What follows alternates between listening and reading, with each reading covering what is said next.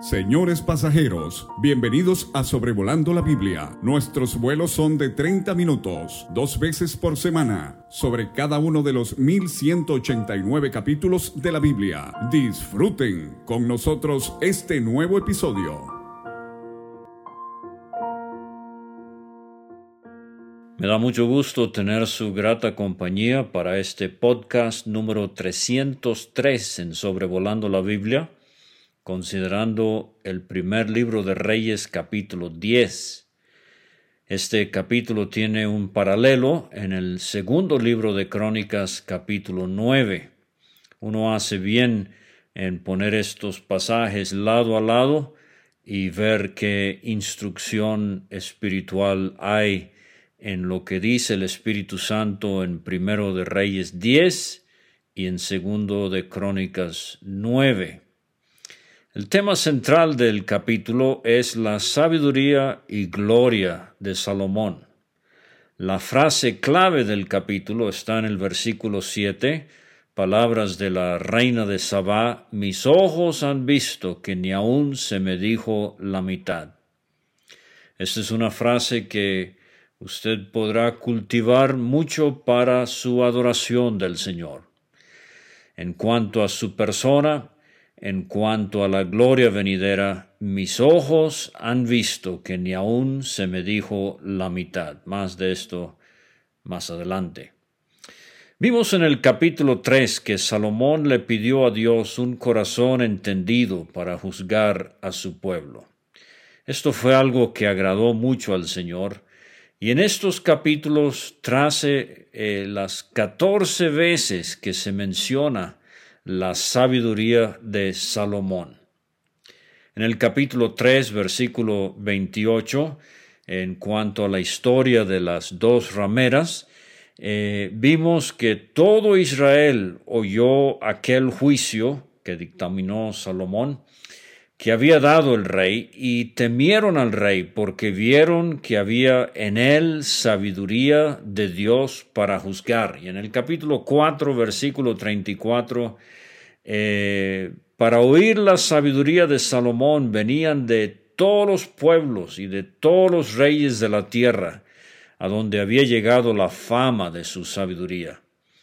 Y esto es lo que vamos a ver eh, en este capítulo, de una reina que vino de lejos, porque había oído la fama de la sabiduría de Salomón. De hecho, cuatro veces la reina de Sabá habla de la sabiduría de Salomón, como vamos a ver en un momento.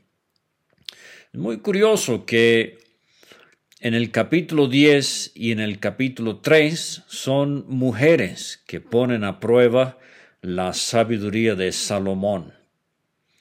Mujeres muy diferentes, dos rameras y una reina, dos del reino y una de tierra muy lejana. Y déjeme decir que no hay nadie que puede poner a prueba la sabiduría de un hombre como lo puede hacer una mujer. Bueno, eh, la sabiduría se enfatiza en este capítulo en los versículos 1 y 13, eh, donde vamos a ver la visita que la reina de Sabá eh, le hace a Salomón. Dice el versículo 1, oyendo la reina de Sabá, Ahora, esto eh, parece ser lo que la Biblia menciona en otros lugares, Job 1.15, Ezequiel 23.42, Joel 3.8, la tierra de los sabeos. Hoy eh, no es Etiopía, hoy es la República de Yemen, al sur de Arabia Saudita, a unos 2.400 kilómetros de Jerusalén. el mapa Google eh, nos dice que serían unos 32 días de camino hoy, pero como vamos a ver, ella viene con un gran séquito, obviamente quizás hasta meses tardó en su insistencia en llegar hasta Salomón para escuchar de su sabiduría. Oyendo la reina de Sabá la fama, el reporte, que Salomón había alcanzado por el nombre de Jehová. Esto es muy interesante, es por el nombre de Jehová que se está propagando por el mundo eh, su fama. Eh, bueno, vimos en el capítulo 9 que sus embarcaciones llegaron lejos y seguramente así también eh, llevaban no solamente eh, los barcos para traer mercancía, pero llevaban reportes de la fama y gloria de Salomón, que sin duda estaba causando mucha admiración en estas tierras lejanas. Pero ella vino para probarle con preguntas difíciles, con enigmas, y vino a Jerusalén con un séquito muy grande, con camellos, cargados de especias y oro en gran abundancia, piedras preciosas. Y cuando vino a Salomón, le expuso todo lo que en su corazón tenía. Y Salomón le contestó todas sus preguntas. Nada hubo que el rey no le contestase. Este es el tipo de hermano que necesitamos en los estudios bíblicos. Eh, que nos pueda contestar todas las preguntas. Y cuando la reina de Sabá vio toda la sabiduría de Salomón y la casa que había edificado, asimismo la comida de su mesa, las habitaciones de sus oficiales, el estado y los vestidos de los que le servían, sus maestresalas y sus holocaustos que ofrecía en la casa de Jehová. Salomón no escondió su fe, eh, nada más porque venía una persona de mucho renombre de otro país. No, no. Eh, la fama que se oía de él era por el nombre de Jehová y aparte de toda la gloria material, eh, esta mujer vio los holocaustos que ofrecía Salomón en la casa de Jehová, se quedó asombrada. Y dijo al rey, Verdad es lo que oí en mi tierra de tus cosas y de tu sabiduría, pero yo no lo creía hasta que he venido. Ella era parecida a Tomás, ver para creer. Y es mayor tu sabiduría y bien que la fama que yo había oído. Muchas veces oímos de algo o de alguien y cuando por fin tenemos el privilegio de estar presentes, nos llevamos tremendo chasco, nos sentimos defraudados. No, no era lo que nos imaginábamos, pero no la reina de Sabá, con ella fue al revés. Y ella dice, mis ojos han visto que ni aún se me dijo la mitad. Bueno, eh, quiero por un momento hablarle del significado de números en la Biblia. Es un tema quizás que usted conoce bien. Uno es el número de unidad, dos, el número de testimonio, tres, Trinidad o resurrección, cuatro, universalidad, cinco, eh, debilidad humana, la gracia de Dios, seis, el número de hombre, el número de pecado, siete, el número perfecto, 8 el número de nuevo comienzo, 9 el número de fruto, 10 el número de responsabilidad, 11 es el número de desorden, 12 el número de administración, 40 es el número de prueba. Pero la mitad, 0.5. Eh, dice 1 Corintios 2.9 el apóstol Pablo, cosas que ojo no vio ni oído oyó, ni han subido en corazón de hombre, son las que Dios ha preparado para los que le aman. Este versículo describe la experiencia de esta mujer. A ella no se le había dicho ni aún la mitad. Y fíjese lo interesante de la mitad en cuanto al tabernáculo. El arca del pacto medía de largo dos codos y medio y de ancho un codo y medio. El arca es un tipo muy hermoso de la persona del Señor Jesucristo. Y ese medio codo, esa mitad, nos habla de lo indescriptible de su persona. Eh, vamos a ver que esto es lo que parece significar la mitad en la Biblia, lo insondable, lo inmensurable, lo incomprensible. El propiciatorio, la tapa del arca, de largo tenía dos codos y medio, y de ancho tenía un codo y medio. Y ese medio codo que falta nos habla de lo, de lo infinito que fue la obra del Señor Jesucristo. Él es nuestra propiciación. La mesa de los panes tenía de alto un codo y medio. No hay límite a la comunión que podemos disfrutar con nuestro Dios. La rejilla del altar de bronce, donde iba asentado el sacrificio, eh, eh, estaba a la altura de un codo y medio. Ah, hay esa mitad que nunca vamos a poder entender completamente de la obra de Cristo en la cruz. Las tablas en el tabernáculo, en el lugar santo y santísimo, eran diez codos de alto. Ah, Cristo dio la talla, diez, diez mandamientos, pero un codo y medio de ancho. Si lo alto nos habla de la forma en que vivió delante de Dios, lo ancho nos habla del amor que tuvo para con nosotros.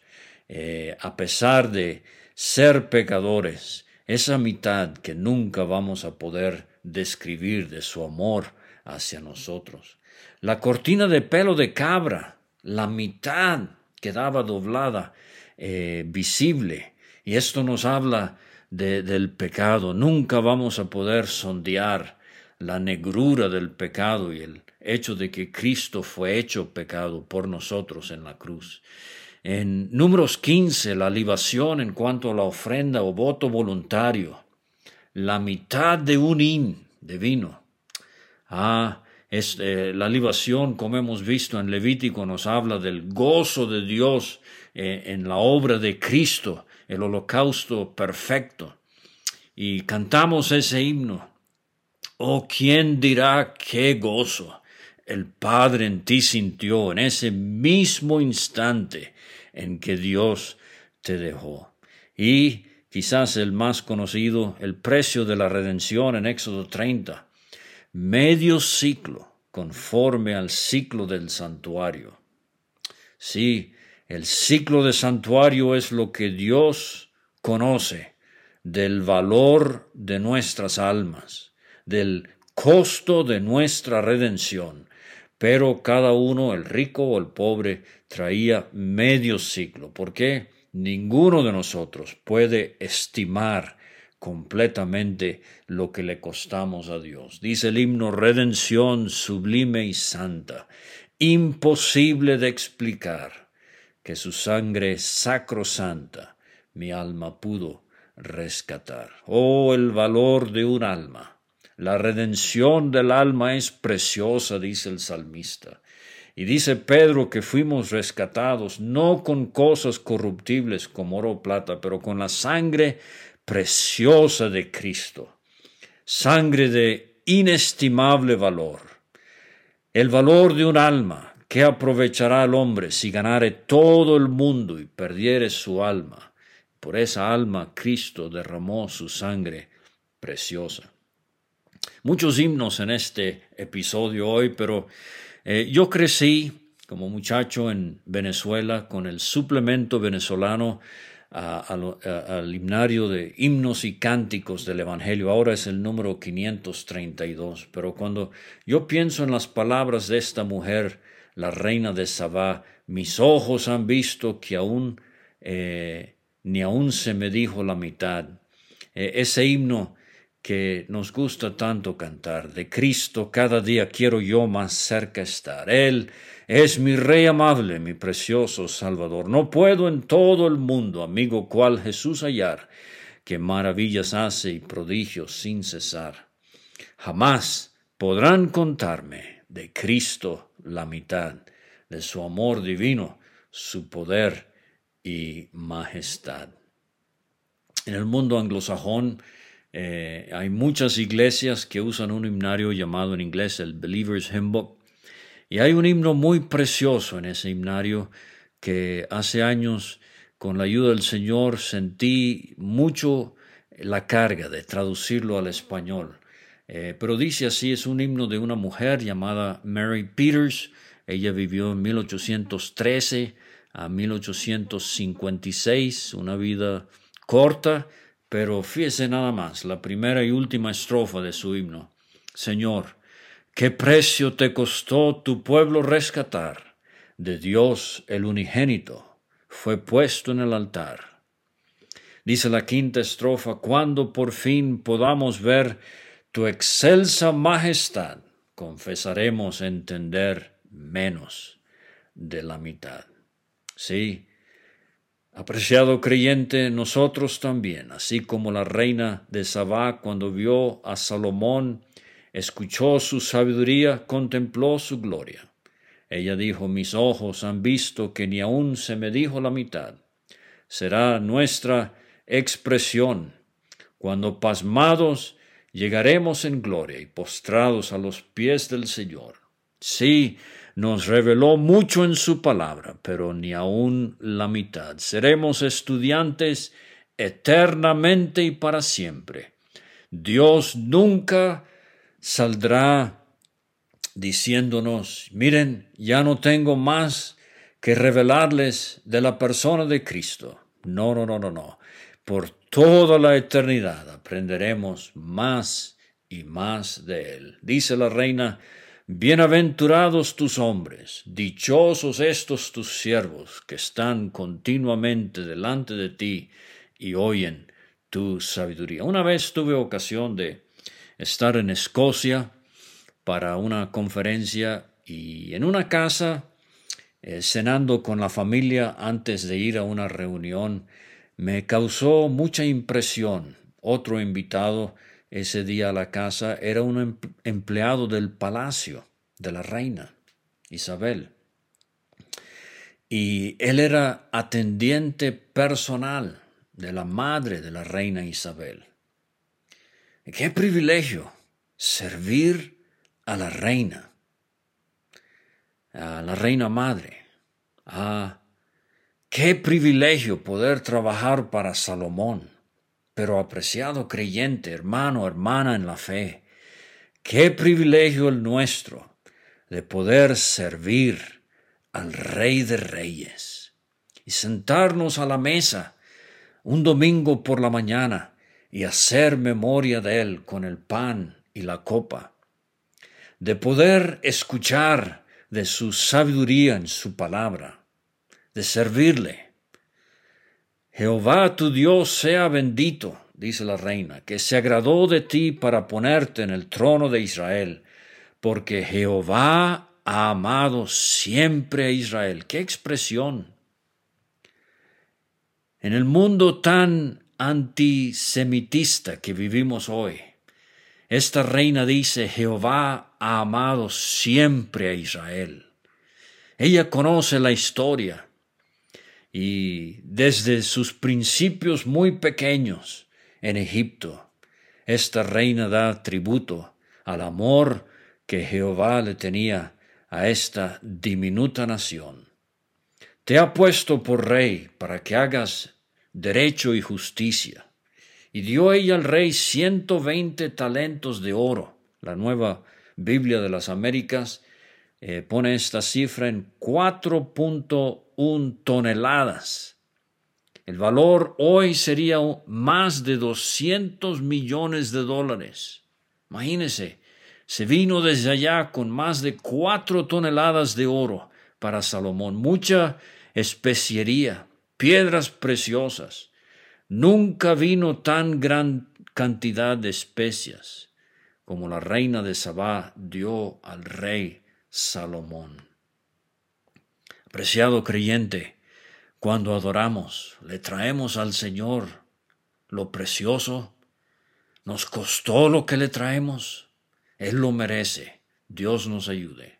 La flota de Irán que había traído el oro de Ofir, traía también de Ofir mucha madera de sándalo y piedras preciosas. Y de la madera de sándalo hizo el rey balaustres columnas pequeñas con molduras, barandales, decimos aquí en México. para la casa de Jehová y para las casas reales, arpas también y salterios para los cantores. Nunca vino semejante madera de sándalo, ni se ha visto hasta hoy. Y Salomón aprovechó para usar esta madera de sándalo, entre otras cosas, en el templo. Entonces aquí tenemos una cuarta madera usada en el templo. Vimos que el cedro nos habla de su majestad. Vimos que el ciprés en el templo nos habla de la hermosura del Señor Jesucristo. Eres el más hermoso de los hijos de los hombres. El cedro, el alto y sublime, el ciprés, el hermoso. El olivo, también usado en el templo, eh, lleno del Espíritu Santo, pero ahora el sándalo. Ah, mucho aquí para adorar. El sándalo fue la madera que vino de la tierra lejana. Sí, Cristo vino de aquella tierra lejana. Dice eh, el Espíritu Santo, nunca vino semejante madera. Ah, nunca entre los hombres había habido uno semejante al Señor Jesucristo. Jamás hombre alguno ha hablado como este hombre. La madera de sándalo era fina. Y pensemos en la, en la fineza de nuestro Señor Jesucristo. Era madera fuerte. Ah, Dios fuerte, diría Isaías de él. Era rojiza. Ah, este eh, que vino eh, nos habla de la, de la obra que haría en la cruz. Era madera fragrante. Sí, de olor precioso, y Salomón no solo lo usó para barandales, pero también para instrumentos musicales. Eh, eh, este es el que ah, es un incienso que agrada a Dios y es una melodía a sus oídos, el nombre del Señor Jesucristo. Y el rey Salomón dio a la reina de Sabá todo lo que ella quiso, todo lo que pidió además de lo que Salomón le dio, y ella se volvió y se fue a su tierra con sus criados. Si no era creyente en Dios antes de llegar, estoy convencido de que lo era al irse, y se fue a su tierra, llevando testimonio de la gracia de Dios en su corazón. Cristo dijo en Mateo 12, 42, la reina del sur, se levantará en el juicio con esta generación y la condenará, porque ella vino de los fines de la tierra para oír la sabiduría de Salomón, y aquí más que Salomón en este lugar. Es una solemne advertencia a todo aquel que no es salvo. Quizás tenga excusas. En el día del juicio como testigo estará la reina del sur, entre otros, y su testimonio será que no hay excusa para rechazar al Señor Jesucristo. Bueno, la segunda parte del capítulo tiene que ver con la riqueza y fama de Salomón. Dice el versículo 14, el peso del oro que Salomón tenía de renta cada año era 666 talentos de oro. La nueva Biblia de las Américas pone este número en 22.6 toneladas de oro. Mil millones de oro anualmente. Esto era el impuesto que recibía Salomón. Vamos a ver en el capítulo 12 que esto fue una carga muy pesada que causó problemas en el reino, un yugo que causó mucho descontento y a la postre se dividió el reino. Y esto era sin lo de los mercaderes y lo de la contratación de especias y lo de todos los reyes de Arabia y de los principales de la tierra. Hizo también el rey Salomón doscientos escudos grandes de oro batido. Esto obviamente no era para la guerra, sino para sus procesiones y marchas célebres, 600 ciclos de oro eh, gastó en cada escudo, 6.84 eh, kilos de oro cada escudo. Asimismo hizo trescientos escudos de oro batido, en cada uno de los cuales gastó tres libras de oro, 1.7 kilos. Y el rey los puso en la casa del bosque del Líbano, sea, como eh, tipo exposición. Hizo también el rey un gran trono de marfil. Hay que leer el, el Salmo 45, pero eh, no podemos ahorita, el cual cubrió de oro purísimo, seis gradas tenía el trono. Y la parte alta era redonda por el respaldo y a uno y otro lado tenía brazos cerca del asiento, junto a los cuales estaban colocados dos leones. Doce leones puestos allí sobre las seis gradas.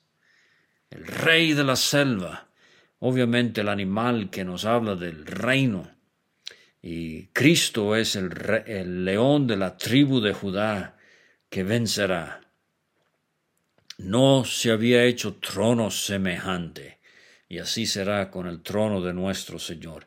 Y todos los vasos de beber del rey Salomón eran de oro. Y vamos a encontrar estos vasos en Daniel eh, capítulo 5, con la triste historia de Belsasar, que pensó que con Dios se podía jugar.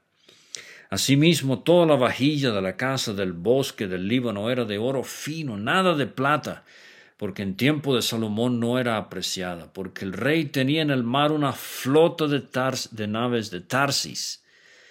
¿Se acuerdan la historia de Jonás? Vamos a llegar a, a Tarsis. Bueno, esa era la intención. Con la flota de Irán, una vez cada tres años venía la flota de Tarsis y traía oro, plata, marfil, monos y pavos reales.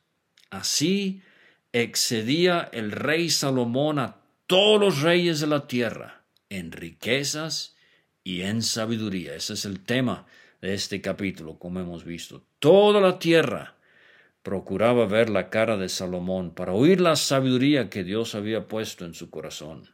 Le llevaban cada año sus presentes y vamos a ver el Salmo 72 más adelante. Alhajas de oro, de plata, vestidos, armas, especies aromáticas, caballos y bulos. En cuanto al afán, el Señor Jesucristo en Mateo 6:28 dijo que no nos afanemos por el vestido. ¿Por qué os afanáis? Considerad los lirios del campo, cómo crecen, no trabajan ni hilan, pero os digo que ni aun Salomón con toda su gloria, se vistió así como uno de ellos. Y juntó Salomón carros y gente de a caballo. Tenía mil cuatrocientos carros, doce mil jinetes, los cuales puso en las ciudades de los carros, y, o sea, establos eh, específicamente asignados, y con el rey en Jerusalén. E hizo el rey que en Jerusalén la plata llegara a ser como piedras, y los cedros como cabraigos de la cefela en abundancia. La Nueva Biblia de las Américas dice los sicómoros que están en el llano. Cefela significa el lugar bajo, el llano. Y traían de Egipto caballos y lienzos. Y de nuevo la Nueva Biblia de las Américas traduce lienzos y como un lugar, y coa, Traían de Egipto caballos y de Coa también a Salomón, porque la compañía de los mercaderes del rey compraba caballos y lienzos. O, dice esta traducción, y los mercaderes del rey los adquirían de Coa por cierto precio. Eran famosos los caballos de allí. Y venía y salía de Egipto el carro por seiscientas piezas de plata, 6.84 kilos, y el caballo por ciento cincuenta, y así los adquirían por mano de ellos todos los reyes de los Eteos y de Siria. Aquí Salomón está desobedeciendo al Señor en Deuteronomio 17, versículos 16 y 17. Dios había advertido por medio de Moisés, el rey no aumentará para sí caballos, ni hará volver al pueblo a Egipto con el fin de aumentar caballos porque Jehová os ha dicho, no volváis nunca por este camino, ni tomará para sí mujeres. Ese será el tema del capítulo 11, para que su corazón no se desvíe, ni plata ni oro amontonará para sí en abundancia. Ahora el caballo en las escrituras obviamente con su brío, su fuerza, eh, también habla de autosuficiencia. Fíjese el Salmo 20, versículo 6. David dice, estos confían en carros, aquellos en caballos. Mas nosotros del nombre de Jehová nuestro Dios tendremos memoria. Ellos flaquean y caen, mas nosotros nos levantamos y estamos en pie. Salmo 33, versículo 16, escritor anónimo. El rey no se salva por la multitud del ejército, ni escapa el valiente por la mucha fuerza. Vano para salvarse es el caballo. La grandeza de su fuerza a nadie podrá librar. Salmo 147, 10. Jehová no se deleita en la fuerza del caballo, ni se complace en la agilidad del hombre se complace Jehová en los que le temen y en los que esperan en su misericordia. Y el Sal, eh, Proverbios 21-31, Salomón escribió esto. El caballo se alista para el día de la batalla, mas Jehová es el que da la victoria. ¿No ve? El problema no era el caballo en sí, pero Dios sabía que la debilidad sería en depender del ejército y la fuerza de los carros y caballos y no depender de Dios. Creyente, el problema no es la cuenta bancaria o su salario o su vehículo o el sistema de monitoreo que tenga en casa o en el negocio o el machete o hacha detrás de la puerta por si entra un ladrón o el tamaño o la fuerza del candado en la reja. El problema es que estas cosas a veces afectan nuestra dependencia total e ininterrumpida en el Señor. Tengo que terminar. Y no quiero robarle eh, pólvora a mi hermano David Alves, hijo pero la siguiente palabra en la Biblia en cuanto a Salomón, capítulo 11, versículo 1, pero, pero. Usted ha leído Génesis 1 y 2, hermoso. Génesis 3, pero la serpiente era astuta. Usted ha leído Efesios 2, muertos estábamos en delitos y pecados, pero. Ah, qué pero la, la maravilla del amor, de la misericordia, de la gracia de Dios para con nosotros. Pero el rey Salomón. No ve hasta este capítulo, en Primero de Reyes, hasta el final del capítulo 10, hemos visto a Salomón en su primer amor. Pero hay un paralelo que quiero repetir con Apocalipsis 2 y la iglesia en Éfeso.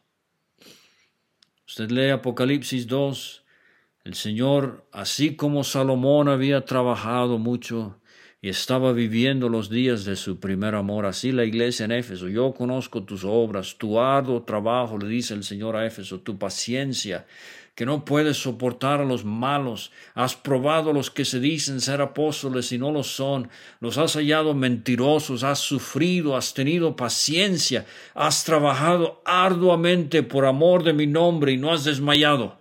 Ese es Salomón en estos primeros diez capítulos. Pero allá en Apocalipsis 2, versículo 4, el Señor le dice a Éfeso, pero, pero tengo contra ti, ¿qué?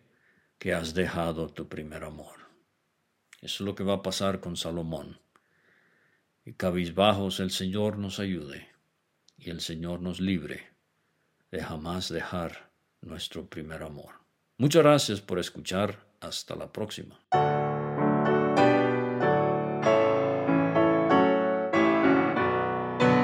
Muchas gracias por escuchar. Puede conseguir todos los episodios de Sobrevolando la Biblia en aplicaciones de podcast como Spotify o Pocket Cast. Para recibir dos audios por semana a su WhatsApp, envíe un mensaje al más 52 322 349 2258 y no olvide añadir este número a sus contactos. Hasta la próxima.